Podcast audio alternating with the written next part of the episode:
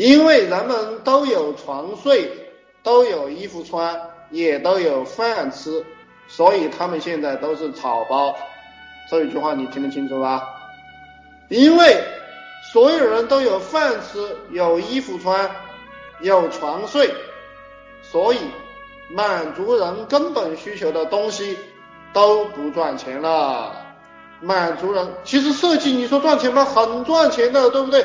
我们上海有一个设计公司，专门搞这个高端物业的，那么一年可以赚到他们五六千万、七八千万，赚到几个亿。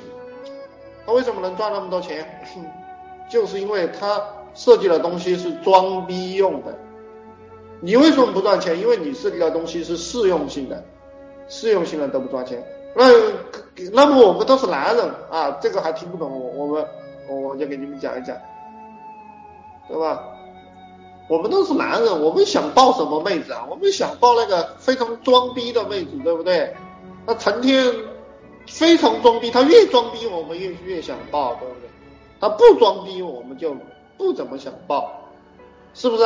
能听得懂吧？听懂了打个八。我刚开始讲的这个关于女人的，他不装逼，我们就对他不感兴趣。他这个逼装的越好啊，我们就愿意买单，对不对？那个研究生妹子，你懂了吧？你要让男人买单，就这这个逼要装得好，而装逼每个人都会，这一句话才是你们要听懂的。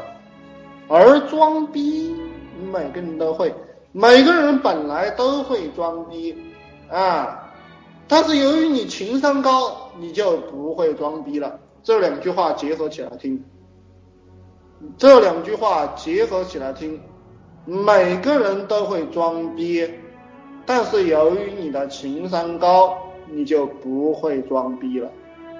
这两句话你们搞懂了就会赚钱。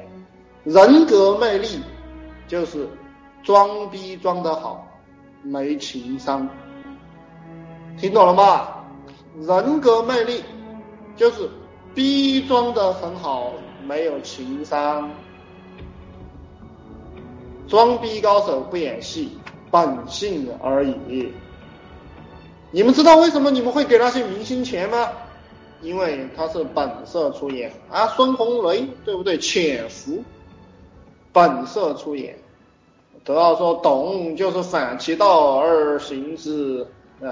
我没有让你们走反其道而行之，就是走正道，负责任，心中有别人，不要违法，从来没让你们反其道而为之。